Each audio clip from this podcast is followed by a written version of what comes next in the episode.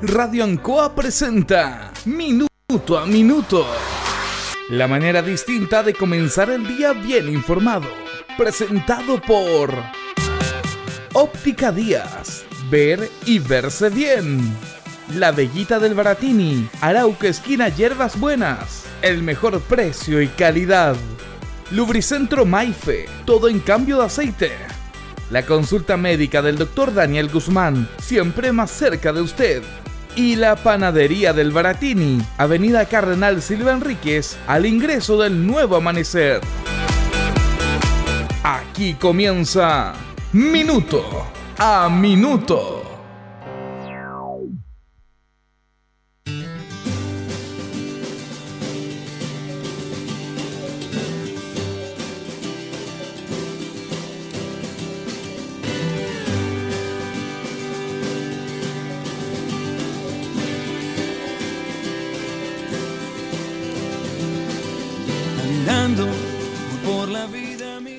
Tal como lo decíamos ayer, se debatió en el Senado el tema del retiro del segundo 10% de la FP.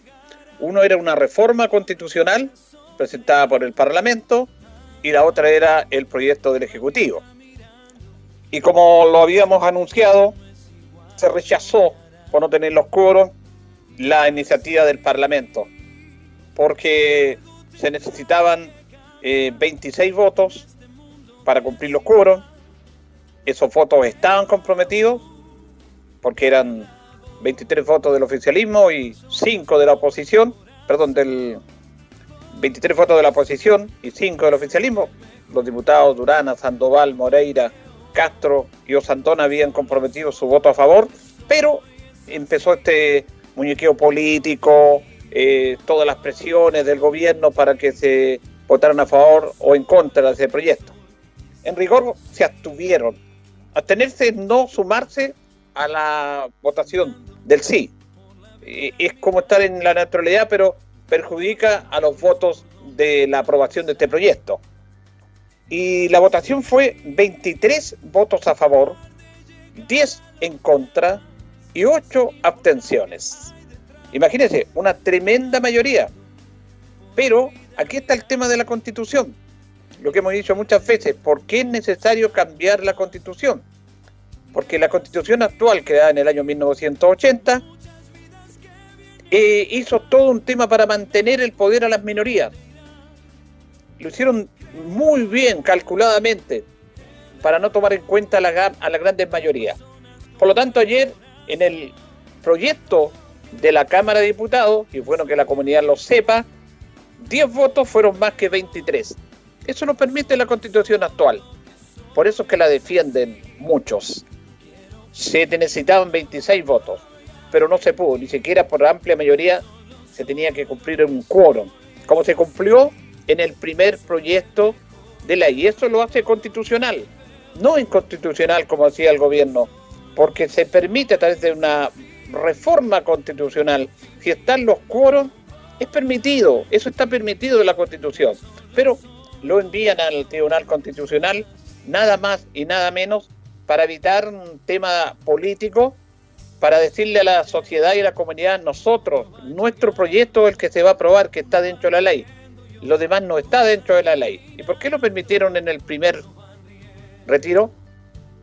Que dicen, tratan de explicar y la verdad que explica, hay un dicho muy importante que dice que quien explica se complica. Y decían de que era otro momento, que está... No, la ley es la ley, no los momentos. La ley va a ser siempre, si ellos quieren defender la ley, la constitución va a ser siempre, independiente de, obviamente de las situaciones que se vivan.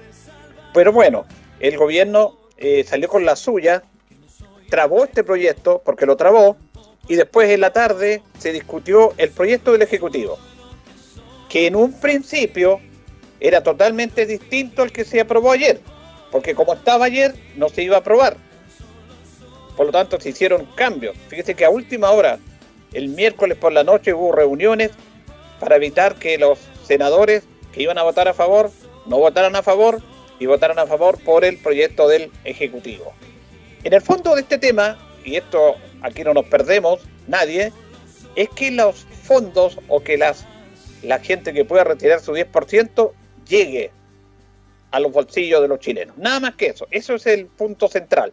Pero también es bueno dar a conocer los detalles de cómo se complica tanto una situación.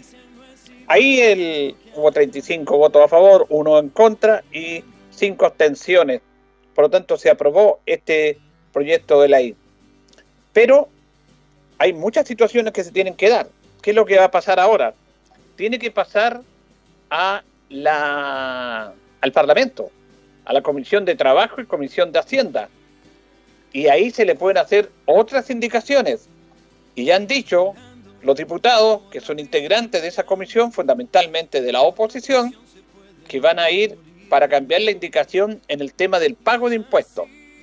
El proyecto original de este gobierno decía que el pago tenía que hacerse 60 días después de aprobada la ley. 60 días. El proyecto de los diputados que, impulsó Pamela Giles era 15 días. El ministro de Hacienda decía que era imposible pagar en 15 días, que era irresponsable eso. Bueno, ¿qué pasó?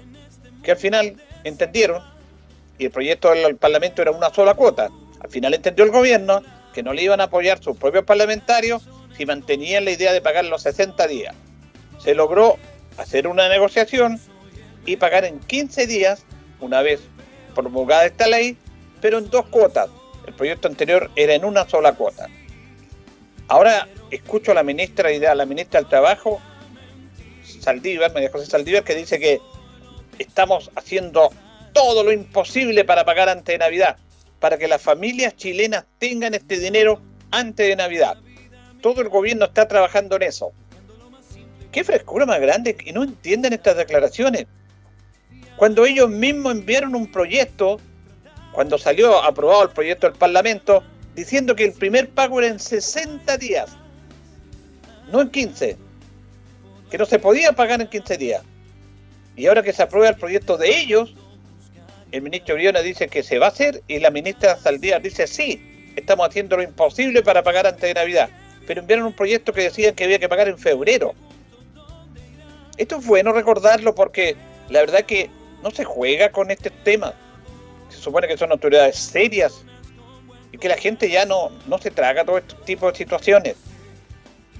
Un montón de temas sin sentido que complican más. ¿Por qué? Porque no quieren, quieren aprovechar el momento ellos para subir en la encuesta, mire, hagan lo que quieran, la gente no va a respaldar este gobierno, este gobierno ya se terminó en octubre del año pasado. Lo que está haciendo ahora es administrar no tiene proyecto político. Su proyecto político cuando salió elegido murió. Ya no tiene sentido. Eso es claro en el mundo que se maneja y que todos sabemos no hay para qué ser experto para darse cuenta de esto. Por lo tanto, todas estas contradicciones. Y lo otro es el pago de impuestos. A las personas que ganen sobre 700 mil pesos mensuales, se les, va, se les va a cobrar un impuesto que se puede pagar en el complemento global, que se puede pagar en base a lo que usted retire. Lo otro es que solamente podían sacar este segundo retiro, de acuerdo al proyecto inicial del gobierno, hasta las personas que ganaran dos y medio millones de pesos mensuales. El proyecto de la diputada Giles era 4 millones 300, igual que el primer retiro. Ahora se logró llegar al igual que el primer retiro, 4 millones 3. Y han ido cambiando todos estos temas. Por lo tanto, el proyecto quedó casi igual que el primero. Pero por joder, para que este segundo proyecto no fuera igual que el primero y para que no fuera a través de una reforma constitucional, empezaron a hacer todos estos temas que están complicando todo. Ahora se están apurando para pagar antes de Navidad, cuando enviaron un proyecto que había que pagar en 60 días, que no había plata en la AFP. Este tema se va a discutir el lunes en la Comisión de Trabajo y de Constitución de, y de Hacienda de la Cámara de Diputados. Ahí se van a hacer las indicaciones. Si no se llega a un acuerdo, se tiene que pasar a una comisión mixta, donde hay diputados y senadores.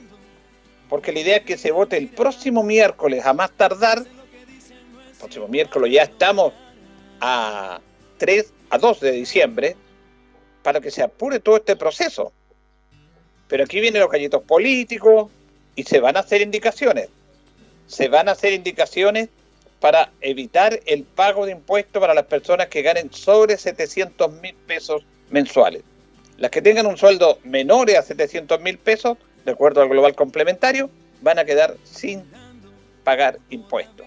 Y lo que va a hacer, y ya lo han dicho los integrantes de estas comisiones, la diputada Claudia Mí, Gabriel Silver, Matías Walker, Yael Yoman, de que van a hacer la indicación de evitar el pago de impuestos. Y ahí se va a venir este tema. Y la verdad que es un tema que puede retrasar este proyecto. Pero bueno, el otro proyecto que fue rechazado igual se va a ver en la en el Tribunal Constitucional. Van a defender el proyecto que sea constitucional. Pero el gobierno quería que este, este segundo proyecto fuera el de ellos y no el de la reforma constitucional. Y yo lo reitero lo que dije ayer, y una persona conversando ayer me dijo, tenía razón usted porque aquí hay muchas situaciones que se dan, pero si los chilenos que van a recibir el segundo retiro del 10% es gracias no al gobierno, no al Ejecutivo, no a la ministra, el ministro de Hacienda, el ministro del Trabajo, no al presidente, no a los diputados de Chile Vamos, es a Pamela Giles, porque fue ella la que impulsó el segundo proyecto, que nadie lo pensaba. Así como Jaime Molet propició el primer retiro de fondos de la AFP, el 10% producto de la pandemia, nadie pensaba que iba a pasar. Y fue, fue tomando, fue tomando riesgo, fue tomando cursos, fue avanzando, avanzando y de repente se posesionó. Si era posible. Bueno, y usted sabe lo que pasó en el primer retiro. El gobierno encabezado por su presidente hicieron lo imposible para evitar que se sacara el 10%, que era inconstitucional. Se sacó. Se lograron los coros, ¿se acuerda? Y se dijo, era por una sola vez. Y todos quedamos ahí. Y de repente, Pamela Giles empezó con este segundo proyecto. ¿Qué decían de ella? Está loquita, está loquita, no sirve, que anda en la farándula. Bueno, y ella es la que impulsó el segundo retiro, porque todo tiene un inicio, tiene una génesis. Y la génesis, el inicio, es Pamela Giles. Ella logró romper nuevamente esta férrea defensa que se hace del mundo de la AFP para decir, vamos por el segundo retiro. Está loca, dijeron. No, y ahí está pues. Ahí está Pamela Giles. Aunque su proyecto fue rechazado, pero se va a pagar. ¿Por qué? Porque ella impulsó este proyecto. El gobierno no tenía ningún interés, ni en el primero ni en el segundo.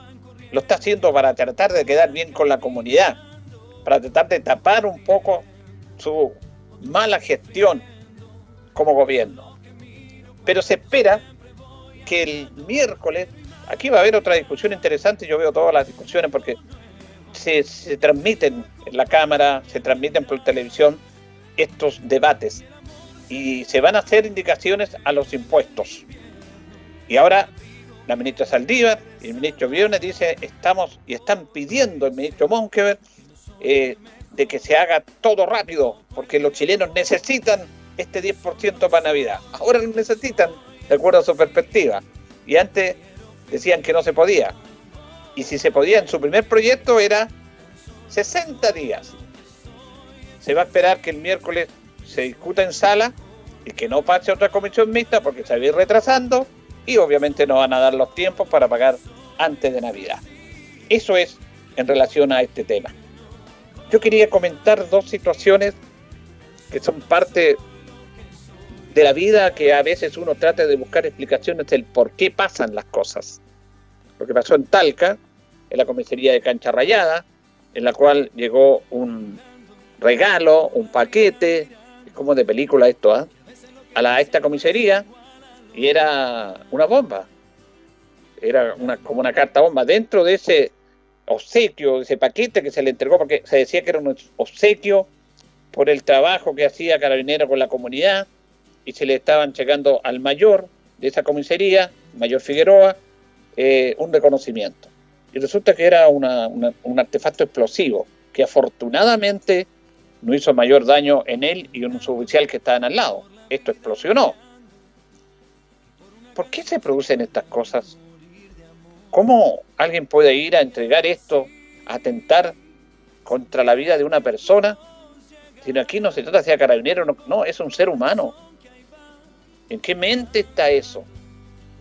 ¿Cómo se puede lograr a esto? ¿Tan desquiciados estamos? Eso es impresentable. Otro tema paralelo es cómo se permite eso, dónde están los motivos, los protocolos de seguridad de una comisaría, cómo se chequea, porque esta persona entregó el paquete, se fue y todavía no lo encuentran. Es muy grave, muy pero muy grave. Entonces, la autoridad reacciona con querella, está bien, pero bueno, se va a tener que hacer la investigación. Este es un tema paralelo, pero lo fundamental, quiero ir más allá, más allá, ¿cómo se puede permitir eso? Es una sociedad muy compleja, producto de la descomposición política que está viviendo este país. Y eso tenemos que analizarlo seriamente. Ayer también, en un trabajo interesante de la Policía de Investigaciones, de la PDI, se logró dar con una banda que está preparada y que amenazaba y que amenazó a la fiscal Chon, que está investigando el caso del niño que fue, de la persona que fue botada al puente en Mapocho, ¿se acuerdan ustedes? En las protestas. Y está siguiendo esa investigación, esa causa. Y fue amenazada de muerte ella.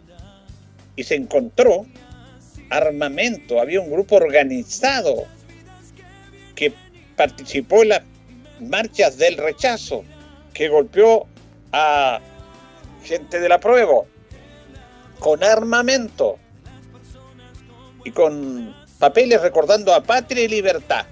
Un momento triste y oscuro de la historia de nuestro país. Cuidado con ese tema. Y fíjese que estas personas, estas ocho personas que fueron detenidas, seis hombres y dos mujeres, estaban en, todo en el sector alto de Santiago y son todos profesionales de buen nivel económico. Pero ellos estaban amenazando a una fiscal y tenían armamento. ¿Dónde está esto? ¿Por qué llegamos a eso? ¿Por qué estamos llegando a eso? Porque no nos toleramos, porque estamos en una situación compleja de falta de diálogo. Y obviamente si la autoridad central no tiene la credibilidad, la falta de diálogo, no se respeta la democracia. Y llegamos a estas cosas absurdas, increíbles y absolutamente condenables de que se atente contra un funcionario de carabinero, que se le entregue un paquete que es como un regalo y detrás viene un artefacto explosivo. Esto pasa en las películas, pero no, no puede ser real, y menos acá en nuestra zona. Absolutamente condenable eso. Y lo demás también, este grupo armado. Y para terminar, una situación que también uno busca explicación, lo que pasó en Antofagasta, de este médico de 70 años, un pediatra intachable que todavía a su edad trabajaba, apoyaba al hospital de Antofagasta, que mató a su hija de, de 33 años. Y él se mató. Mató a su hija y se mató él. Increíble.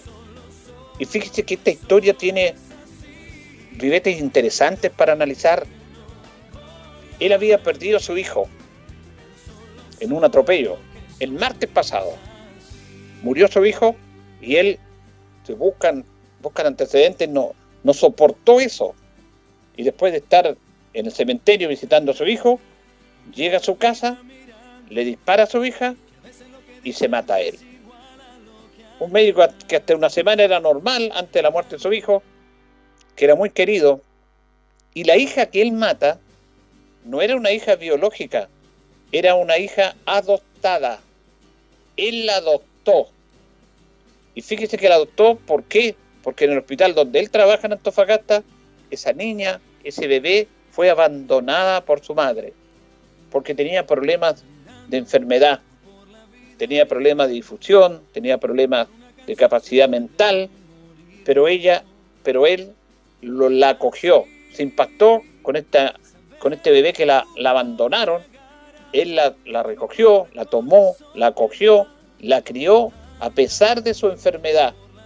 y estuvo con ella. Y al saber de la muerte de su hijo, la mata a ella y se mata a él. Es complejo analizar esto. ¿En qué mente está esto? Cuando uno escucha la noticia en el titular, parricidio, médico Antofagasta asesina a su hija, uno se impacta y dice, ¿cómo? Y empieza la condena. Y cuando empieza a escudriñar, a buscar antecedentes, a ir al detalle de esto, más allá del titular, se encuentra con esta historia. Que este médico soportó la muerte de su hijo, que había sido atropellado, y que uno dice, pero bueno, ¿qué culpa tiene la hija? Y él, ¿cuánta gente ha, perdido a su hijo y no va a matar a la hija porque perdió a su hijo? Vaya uno a saber en qué mente está. Y mata a su hija, se mata a él. Pero después se sabe, siguiendo esta historia, que no era su hija biológica, que era adoptada. Y además se sabe que esa hija fue abandonada en el hospital.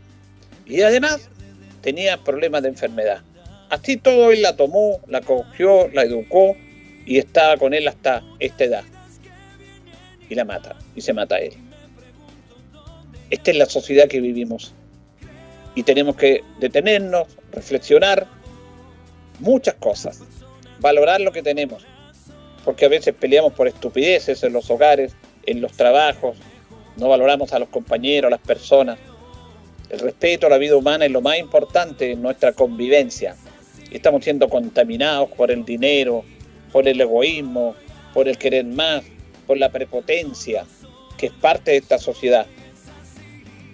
Eso nos va a llevar a lo que pasa, a estos, todos estos casos que estamos viendo diariamente.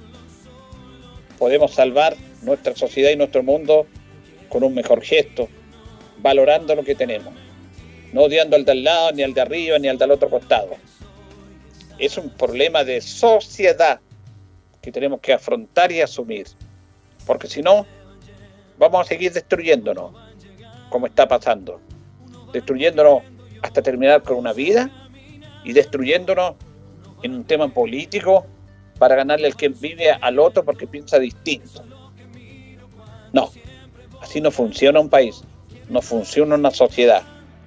Lo más importante no es la riqueza del dinero, que algunos lo quieren hacer entender así, es la riqueza del espíritu, del alma, de la convivencia y ser feliz con lo que uno tiene. Eso es lo más importante. Pero bueno, es parte del mundo que vivimos.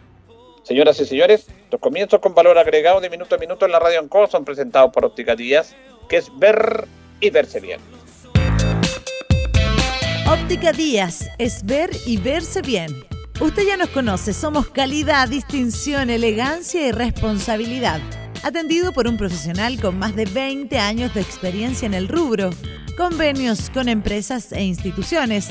Marcamos la diferencia. Óptica Díaz es ver y verse bien. Muy buenos días, gusto de saludarlos. Son las 8 de la mañana ya con 22 minutos de este viernes 27 de noviembre. Hacemos minuto a minuto, la manera distinta y diferente de comenzar el día a través de Radio Ancoa, junto a don Carlos Agurto en la coordinación. Hoy día saludamos a los Virgilio, que están de neumático.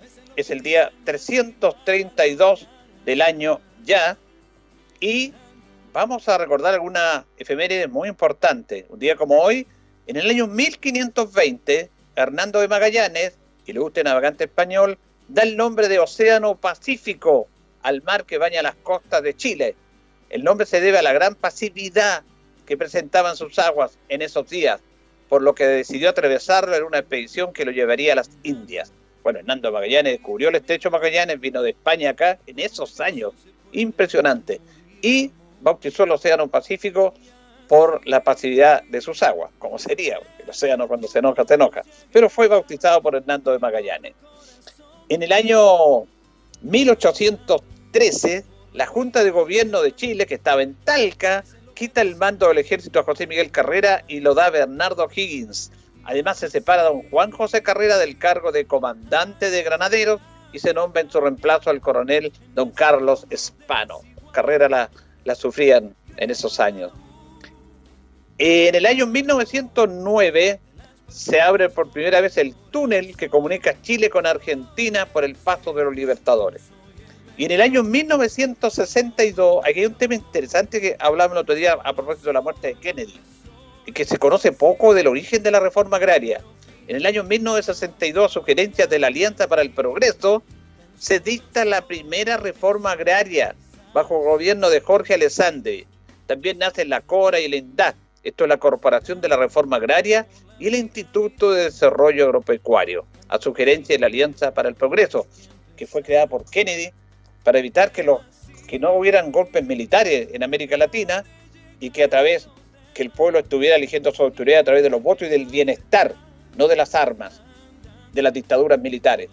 Había un grupo en Estados Unidos que quería, cuando no estaban bien, cuando habían revuelta en Latinoamérica, ahí estaba la Guerra Fría, bueno, los gobiernos estaban mal, golpe de Estado. Kennedy decía, no, tenemos que apoyarlos, tenemos que darle los recursos, tenemos que entregarle las herramientas. Y la reforma agraria se financia y se desarrolla básicamente por la Alianza para el Progreso, que fue una iniciativa de John Fitzgerald Kennedy. Vamos a la pausa, don Carlos, y ya comenzamos con otros temas. Estamos en Minuto a Minuto en Radio Ancoa. Radio Ancoa. La mejor manera de comenzar el día informado. La consulta médica del doctor Daniel Guzmán, siempre más cerca de usted, se atiende por FONASA, ISAPRE, DIPRECA, CAPREDENA y particular. Se hacen lavados de oídos. El doctor Daniel Guzmán lo espera en Kutmoller 333, frente a la plaza. Lubricentro Maife, todo en cambio de aceite. Le dejamos su vehículo como nuevo. Personal calificado, una atención cercana, convenios con empresas e instituciones. Maife, el lubricentro de Linares, ubicado en Esperanza 633, entre Lautaro y Yumbel. La panadería del Baratini, el mejor pan, tortas, pasteles, brazos de reina de nuestra propia elaboración. Abarrotes, cecinas, frutas y verduras el mejor precio y la mejor calidad. Lo esperamos en Avenida Cardenal Silva Enríquez, al ingreso del nuevo amanecer. Estamos a su servicio. Óptica Díaz es ver y verse bien. Usted ya nos conoce, somos calidad, distinción, elegancia y responsabilidad. Atendido por un profesional con más de 20 años de experiencia en el rubro, convenios con empresas e instituciones marcamos la diferencia. Óptica Díaz es ver y verse bien. 8 con 27. Bueno, impactó esta noticia de este artefacto explosivo dejado en la comisaría de Cancha, eh, Cancha Rayada en la ciudad de Talca en el día de ayer. Lamentable esta situación que explosionó esto y bueno, lo recibió el mayor Sergio Figueroa, que afortunadamente no tuvo mayores complicaciones de salud. Vamos a escuchar a Juan Eduardo Prieto, intendente, que se refiere a esta situación, a este atentado en la comisaría y lo considera obviamente lamentable. Efectivamente, primera vez que se produce en nuestra región del Maule eh, y contra Carabineros de Chile, así que primero darle el apoyo a Carabineros por lo, por lo ocurrido. Eh, gracias a Dios no tuvimos heridos ni, ni víctimas y, y, que es un hecho lamentable, pero, pero también nosotros como Ministerio del Interior no hicimos parte eh, con una querella criminal contra quien resulte responsable. Así que esperaremos la investigación, esperaremos la fiscalía, esperaremos lo que, lo que determine el OS9 para, para seguir avanzando en esta querella si es necesario. También vamos a escuchar al fiscal regional Julio Contardo, que está a cargo de esta investigación, aunque están llegando peritos de Santiago, tanto en la parte investigativa como en la parte judicial también. El fiscal regional Julio Contardo se refiere a esta investigación conocimiento de, este lamentable hecho. Por cierto, se ha constituido, me he constituido yo personalmente con, un fiscal de la, Fiscalía de Talca en el, lugar. Hemos dispuesto que concurra personal del OS9 de Santiago, del laboratorio de, carabineros, fundamentalmente porque hay un equipo especial que, ha sido destinado a investigar este tipo de ilícitos a nivel eh, país. Asimismo, hay un fiscal eh, regional que está eh, dirigiendo las investigaciones en general respecto de estos hechos a nivel país, que es fiscal de la zona metropolitana sur, Héctor Barro, con el que he tomado contacto también para, para poner los antecedentes también a disposición de esa investigación o macro investigación respecto de hechos de esta naturaleza. Eh, los antecedentes van a ser allegados, digamos, con un fiscal especializado que se va a asignar acá también para que existan las coordinaciones. Lo importante es que sea un solo equipo investigador y que nos permita esclarecer este hecho. Y también vamos a escuchar a Fernando Lobos, el general Fernando Lobos, jefe de la zona, y él da mayores detalles en este tema sobre el atentado a esta comisaría de Cancha Rayada y a su mayor Sergio Figueroa. Escuchamos al general de Carabineros, Fernando Lobos. Lamentablemente, aproximadamente a las 12 del día, eh, ingresó un paquete sospechoso eh, a la guardia de la cuarta comisaría, eh, la cual fue recibida, la cual señalaba que era un obsequio para, el, para la comisaría y fue llevado del comisario de la unidad, el mayor Figueroa, a su oficina cuando él la abre, siente, ¿no cierto?, un ruido extraño, se aleja y esta eh, explosa. Eh, lógicamente, y gracias a Dios, eh, no hubieron personas lesionadas, el mayor no resultó lesionado y también no hubieron daños al, recinto policial. ¿Hay algún tipo de mensaje esa carta para conocer el origen que pueda haber tenido?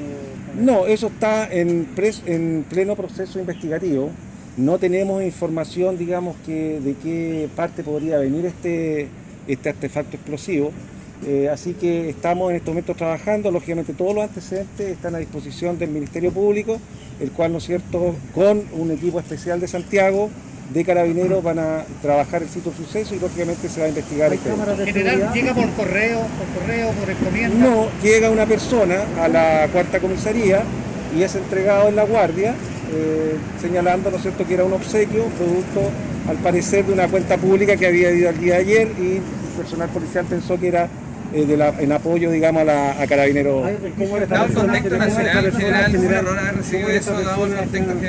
Bueno, eso, ese, esa, esa, usted me consulta si es un error, está en un proceso investigativo también. Eh, porque estamos viendo si hubo alguna falta ¿no cierto? en los protocolos que nosotros mantenemos y va a haber un, sumario administrativo para determinar si hay algún tipo de responsabilidad. ¿Cómo era esa persona general? ¿Una joven, una persona que decía Mire, eso todo eh, está en proceso de investigación. Hay una persona que lógicamente hay cámaras de, de grabación y está, todos sus antecedentes están con el Ministerio Público para que lógicamente se haga la investigación. ¿Alguna llamada amenazadora al 1TC, por ejemplo, algo que No, absolutamente nada, no hay ninguna amenaza, no hay ningún llamado. Es un hecho que lamentablemente eh, y que aquí en la zona lógicamente nunca se había visto y que lógicamente se va a investigar. ¿No hay un panfleto? ¿No hay nada? No, absolutamente nada, absolutamente nada. Y gracias a Dios eh, el personal de carabineros no hay ninguno lesionado, ni el comisario ni un suboficial que fue el que entregó el, paquete. Y también quiero señalar que cuando ocurren estas cosas, eh, en el interior de la comisaría hay gente civil que lógicamente concurre a hacer denuncia o a hacer alguna constancia o alguna consulta. Y lógicamente cuando ocurren estas cosas también pueden ser esas personas dañadas y lógicamente pueden producir algún tipo de lesión. Gracias a Dios, en, este, en esta ocasión no tuvimos ninguna persona lesionada ni alguna eh, víctima que lamentar. ¿A quién estaba dirigido este paquete? Este, este paquete iba dirigido al comisario de la unidad, al mayor Figueroa, eh, en agradecimiento, ¿no es cierto?, a la labor de carabineros. Eso señalaba, digamos, el, remitente.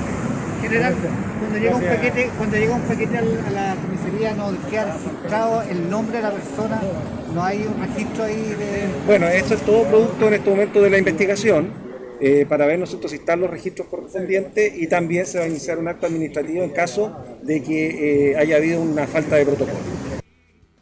Bien, ese es el tema delicado, por supuesto. Primero, la salud del mayor Figueroa, afortunadamente está bien. Hay personas que estaban ahí haciendo denuncias también en tema administrativo, tal como lo decía el general Lobos.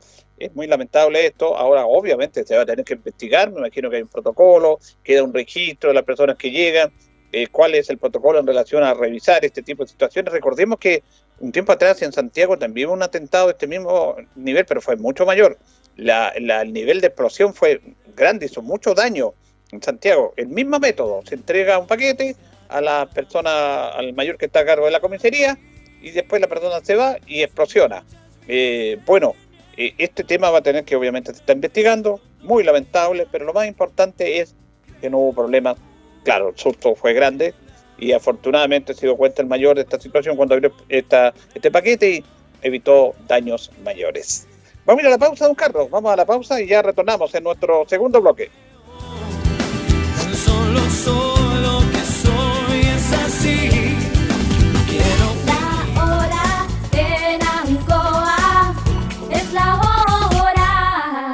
Las 8 y 33 minutos. ¿Qué nos mueve a estar cerca de ti?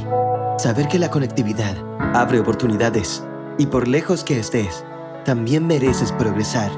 Mundo Pacífico hoy es mundo y nuestro propósito es acercar la fibra óptica a todas las personas a precio justo. Fibra simétrica de 600 megas más TV HD, 28,690 pesos por 12 meses. Contrata llamando al 600 9100 900. Bases en www.tumundo.cl. Mundo, al alcance de todos. En Linares, con Movistar Fibra, tenemos el Internet hogar más rápido de Chile. Y no importa en la región en donde vivamos, si somos de Santiago, Iquique o Concepción, si vivimos más cerca del mar o de la cordillera, si hay lluvia o sol todo el año, el desempeño de tu Internet siempre debe ser el mejor. Como el de Movistar Fibra, el Internet hogar más rápido de Chile. Verificado por Speedtest. Entra a movistar.cl y contrata hoy Movistar Fibra en Linares. Movistar Chile es un país expuesto a diversas amenazas. Es por esto que la Oficina Nacional de Emergencia te recuerda que, en caso de abandonar el área a evacuar, lleves siempre tu mascarilla. Además, a tu kit o mochila de emergencia, agrégale elementos sanitarios para evitar contagios y toma todas las precauciones necesarias durante la evacuación. Recuerda que la pandemia aún no acaba y protegernos es tarea de todos. Te invitamos a seguir estas recomendaciones. Un mensaje de la Oficina Nacional de Emergencia. Mientras tanto, en el WhatsApp de los vecinos. Vecinas, ¿quién se anota para las actividades? Hola vecinos, cualquier datito de pega se agradece. Buenas tardes vecinos, hoy pasamos a buscar las donaciones. Así es vecino, porque en Espacio Urbano somos más vecinos que nunca. Por eso creamos el programa Vecinos con Experiencia para Adultos Mayores y además grandes iniciativas que apoyan a toda nuestra comunidad. Conoce más en espaciourbano.cl y en nuestras redes sociales. Espacio Urbano, el mall de los vecinos. En CGE queremos entregarte información importante. La crisis sanitaria por COVID-19 ha afectado económicamente a muchas familias y empresas. Recuerda que si tienes dificultades con el pago de tu cuenta, contamos con distintas alternativas y facilidades para que puedas ponerte al día. Regístrate hoy para acceder a los beneficios de la Ley de Servicios Básicos. Te esperamos en www.cge.cl. Juntos con energía. Are you talking to me? Huh? Are you talking to me? Are you talking to me? Sí, te hablo a ti. Porque con apps ilimitadas no vas a quedar hablando solo. Compra la nueva bolsa prepago WOM con 4 gigas más video y redes sociales ilimitadas a solo 2.990 por 7 días. WOM, nadie te da más. Bases y condiciones en WOM.cl.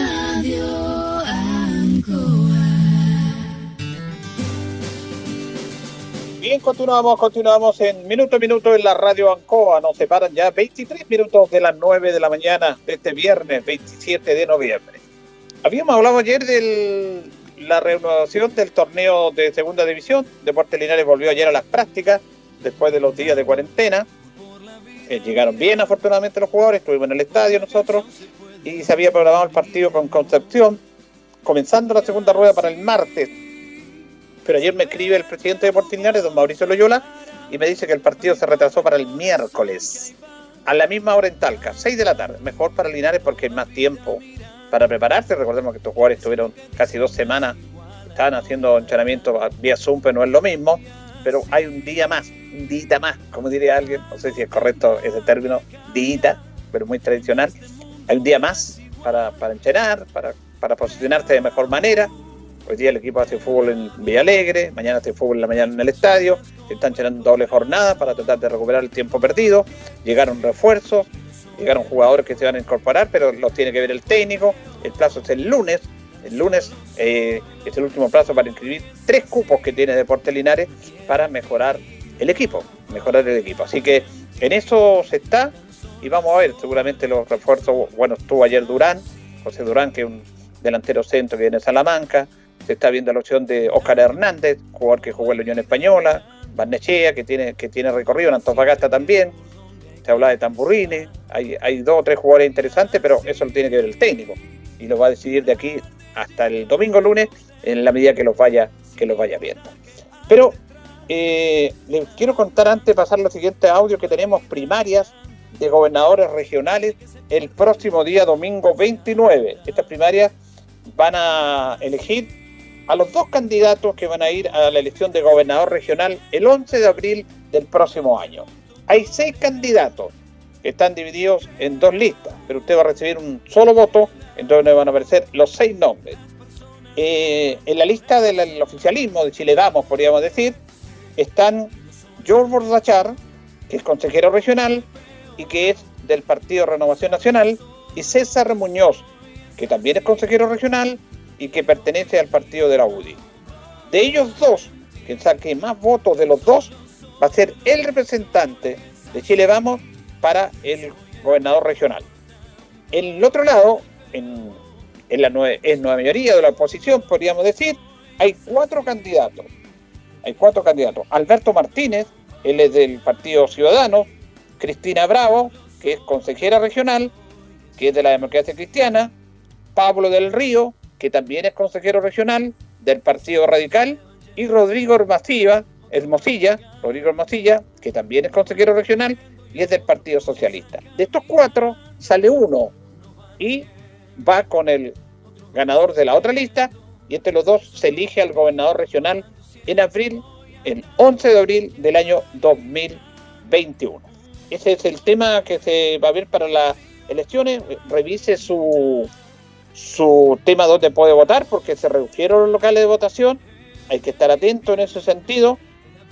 Por ejemplo, yo siempre votaba en Valentín Letelier, pero ahora estoy inscrito, tengo que ir a votar al colegio Isabel Riquelme, la S escuela número uno. Y mucha gente ha sido cambiada también porque son menos los locales de votación, porque es menos la gente que va a votar, se va a acotar, aunque es una, es una votación oficial del CERVEL. Es más, incluso no se puede vender alcohol, están las mismas restricciones en las elecciones tradicionales que conocemos. Por lo tanto, esto se va a hacer desde las 8 de la mañana hasta las 6 de la tarde el próximo domingo. Vamos a compartir una nota con el alcalde Mario Mesa porque ayer junto a la Seremi de Salud, Marlene Durán, hicieron un recorrido interesante por la empresa Night Blue, que es una empresa agrícola de, arándanos, exportadora de arándanos, de Linares, en el tema de cuidado de la salud de los trabajadores agrícolas en esta pandemia. Se, se van a tomarse muestras de PCR en forma voluntaria y tanto la empresa como la autoridad quieren cuidar a sus trabajadores y se hizo esta visita y esta toma de PCR también. Ante esta actividad se refiere el alcalde Mario Mesa. También al equipo del Departamento Comunal de Salud, pero particularmente a los profesionales técnicos que eh, han llevado a cabo lo que es la trazabilidad, el, testeo y el seguimiento eh, de los casos de PCR los contactos estrechos, como también con los contactos activos. Pero particularmente el día de hoy quiero agradecer a la empresa Nice Blue, una empresa de empresarios de Linares, que tiene un prestigio nacional. Quiero mencionar al pasar que es la sexta exportadora de arándanos a nivel país. ¿Y por qué les quiero agradecer a los empresarios que son linarenses? Porque denota preocupación y ocupación por los trabajadores que también son vecinos de nuestra ciudad, que son hombres y mujeres que están en los huertos, que están en, este, en los packing, porque desde el Departamento Comunal de Salud, en conjunto con un trabajo con el Ministerio de Salud, Linares es la comuna que mayor cantidad de PCR al día realiza en la región del Maule.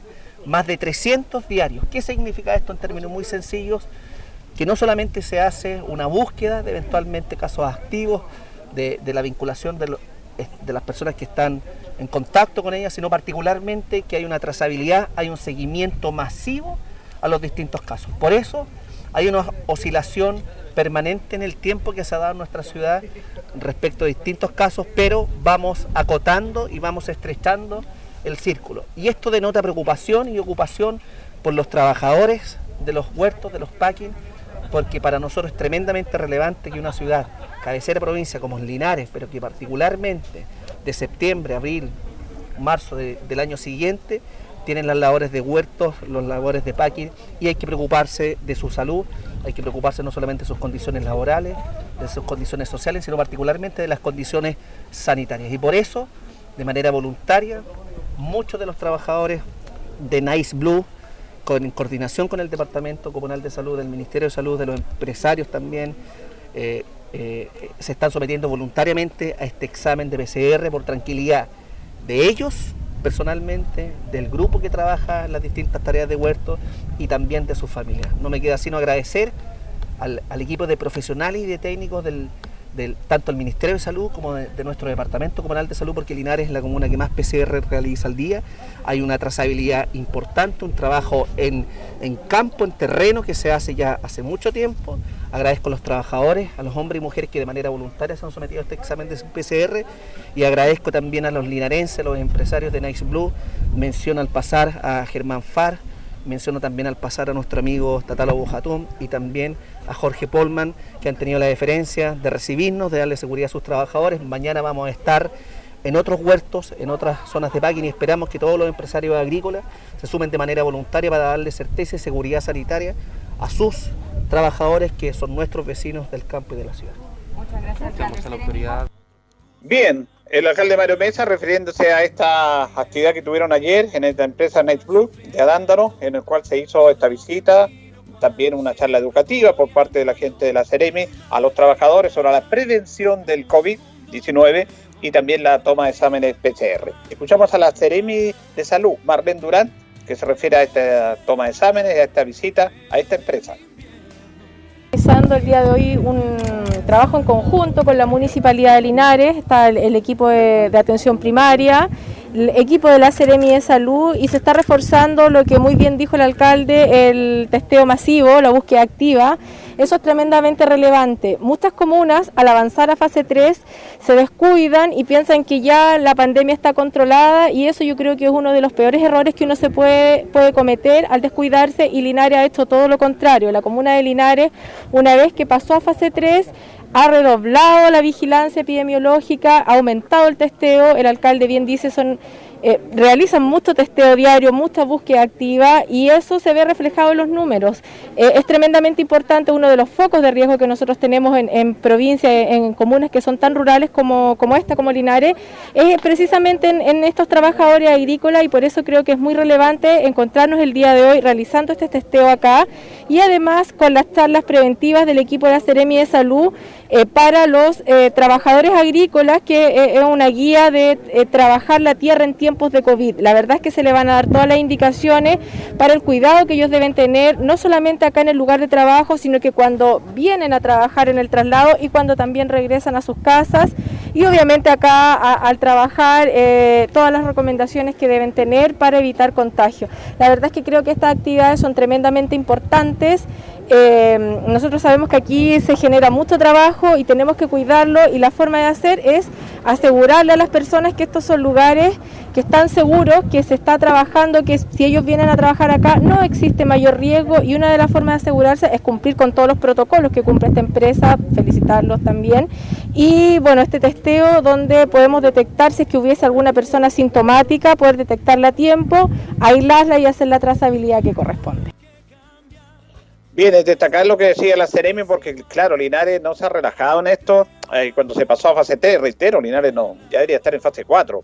Se está haciendo un trabajo responsable en la toma de exámenes, buscando los casos activos, tal como se ha hecho, con un trabajo muy importante liderado ahí por el Departamento Comunal de Salud que dirige la señora Mirta Núñez, con la toma de exámenes PCR, casi mil exámenes semanales. La verdad que esto no es menor, ¿ah? porque tiene un costo bastante alto pero lo importante es la salud de las personas. Y sobre todo en los lugares donde hay concentración de mayor personas y en este caso en los denominados packing.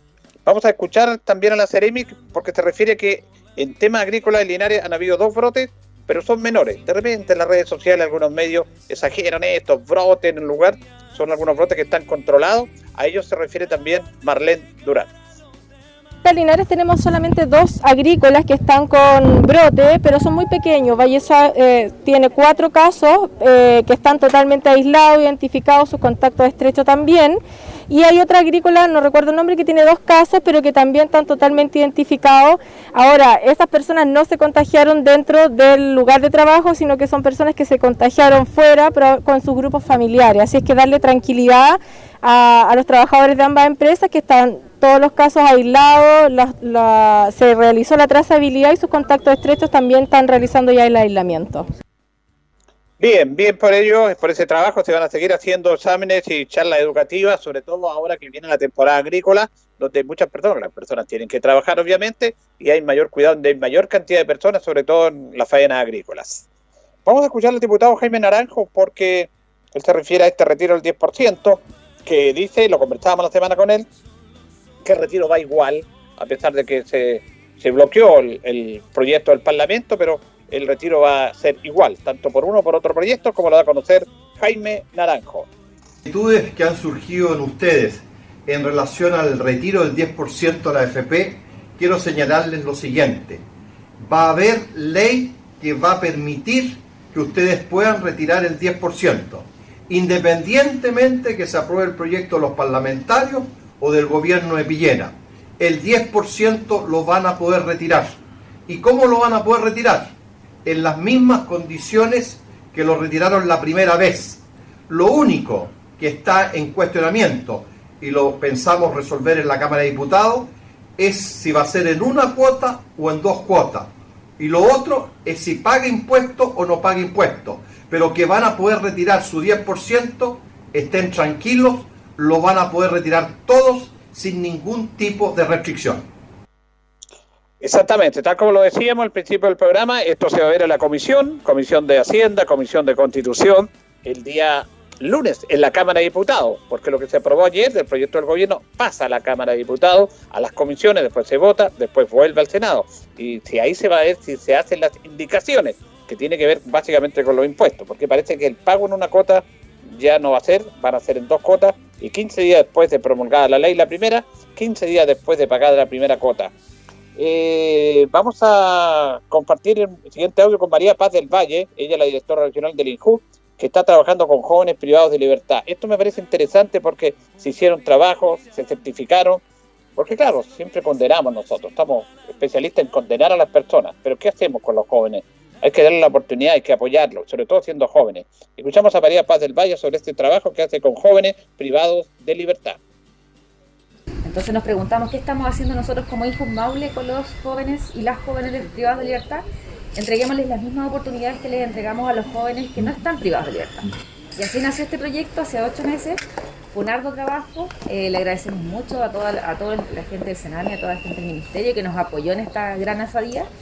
Y logramos capacitar a, a estos jóvenes y que se vio que están tan agradecidos y que por supuesto vamos a darle continuidad el año 2021 para que este no sea un programa aleatorio, sino que sea permanente en el tiempo. Así es, que sea permanente en el tiempo, tal como dice María, María Paz del Valle, y el trabajo importante que están haciendo con los jóvenes, que están privados de libertad, y hemos hablado tantas veces este tema nosotros, que trabajar en eso, no en la condena solamente. Mire, me escribe un amigo aquí, escribiendo eh, este tema que aparece por medios, bueno, yo estoy en mi, en mi radio, no, no escucho otros medios, pero, pero me contaba que algo que comentamos el miércoles con el alcalde, y que tiene que ver con que y hablaba de Kennedy yo. Kennedy, John Kennedy, cuando, cuando asume y cuando está ahí, le pregunta dentro de las concentraciones una persona, presidente, ¿qué va a hacer usted por su país? Y Kennedy dice, no te preocupes, estate tranquilo, yo sé lo que voy a hacer por mi país, lo tengo claro. Lo importante es lo que tú vas a hacer por tu país. Si tú sabes lo que vas a hacer, yo lo tengo claro, vamos a hacer un mejor país. Esto tiene que ver con que todo se tiene que solucionar con la autoridad, con crítica, que hay que criticar, hay que cuestionar, pero también nosotros como ciudadanos debemos ser responsables de nuestros propios actos. Y a mí me han llamado algunas personas también por este tema de la irresponsabilidad de los automovilistas, de los accidentes, y la culpa es de la autoridad. Yo creo que tenemos que ser responsables en esto y no se trata de defender autoridad ni nada por el estilo. Se trata de asumir nuestros propios actos de seres humanos. La gran cantidad de accidentes que hay en Linares, la irresponsabilidad de los conductores no es culpa de la autoridad. La autoridad ha hecho un esfuerzo tremendo en esto. ¿Qué quieren que tapemos Linares con discopares, con tachas reductoras de velocidad, con los famosos lomas de toro? ¿Que llenemos todas las esquinas con semáforos? Recuerden que una de las primeras medidas de esta administración municipal fue colocar semáforos y está bien que se coloquen en esquinas conflictivas. Ahora, hay muchos vehículos. Bueno, la ciudad de no se porta más. ¿Por qué? Porque está estructurada de esta manera. Las grandes ciudades, ¿cómo superaron estos temas de la aglomeración de grandes vehículos, porque las calles ya no daban más, con autopistas. Estamos muy lejos de eso nosotros todavía. Es una inversión del gobierno central. Entonces, aquí cuando reclaman algunos de que el accidente porque no hay una tacha, porque ¿por qué no colocan tacha velocidad? ¿Por qué no colocan disco pares? No, se puede mejorar eso y se ha hecho una inversión y se ha mejorado en eso. Pero seamos responsables, lo, lo conversamos con el alcalde el miércoles, una vecina que llamó del sector del no amanecer. Pedía tacha de velocidad, está bien, pero ¿por qué va a ser responsable la autoridad de los accidentes que hay en Linares?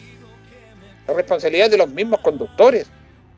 Oiga, pero si con luz roja, con disco pares, con seda del paso, con, con tacha velocidad, siguen habiendo accidentes. Es cosa que usted vaya caminando, yo soy peatón.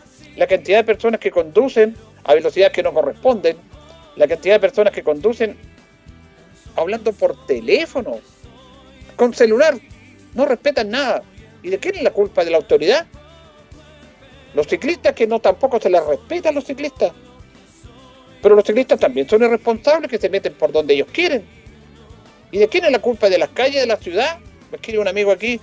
¿O de la autoridad? ¿O de la persona que es responsable de esto? Porque tenemos que asumir nuestros actos también, pues. Y nosotros como peatones también somos responsables, que cruzamos en cualquier lado, no en los lugares que están habilitados. En la medida que nosotros, ciudadanos, conductores, ciclistas, peatones, seamos responsables, bueno, vamos a tener menos accidentes. Y los accidentes se producen por seres, por personas que son irresponsables, no por culpa de la autoridad. La autoridad tiene que asumir su, su coste y su culpa, pero le echamos la culpa al del lado, al del frente, al del otro lado. Y yo no. Es que choqué porque no hay un disco padre. Si inclusive cuando usted le entregan su licencia, si no hay ningún acto, o no hay ningún, mejor dicho, letrero, usted sabe quién tiene la preferencia o no. Por la avenida, si no hay ninguna preferencia el que viene por la derecha. Uno que es peatón sabe eso. Con mayor razón la persona que tiene su licencia. Así que dejémonos de estar echándole la culpa a los demás de actos que son propios nuestros. Porque la gran mayoría de los más del noventa y tantos por ciento de accidentes son producto de los irresponsables que son los conductores, que son los ciclistas y que son y que somos los peatones. Porque nosotros también somos irresponsables en eso. Todos estamos involucrados. Ahora la autoridad tendrá que tener su rol también de tratar de mitigar esto. Nos decía el alcalde, nos piden tacha de velocidad, en reductor de velocidad. Hemos instalado un montón de tachas de reductor de velocidad. Y los amigos de la cuestión colectiva se están quejando porque hay muchas tachas y complican sus vehículos, se echan a perder los amortiguadores. Algunos dicen, ¿para qué colocan tantas tachas? Bueno, ¿en qué quedamos, pues? ¿En qué quedamos? No deberíamos tener lomo de toro, mejor dicho, tacha de reductora de velocidad. No deberíamos tener. Pero si está clarito, 50 kilómetros de velocidad máxima. Aquí en Brasil, ahora me dice la fiscalización. Claro, no falta fiscalización, pero no vamos a estar en toda la esquina fiscalizando. En Brasil con Rengo, Rengo con Brasil, no se puede doblar hacia el sur. Yo transito por ahí cuando voy a la radio. Permanentemente pasan el paso a bajo nivel, los que vienen de Oriente Poniente, y doblan hacia el sur. No pueden doblar, está establecido. Está ahí el letrero, pero no. Bueno, ¿de quién es la culpa? Nos vamos, nos despedimos. Agradecemos su sintonía. Ya vienen noticias. Departamento de Prensa Radio Ancoa con Raúl Espinosa. Y nos encontraremos, si Dios quiere, el lunes junto a don Carlos Agurto en la coordinación. Buen fin de semana.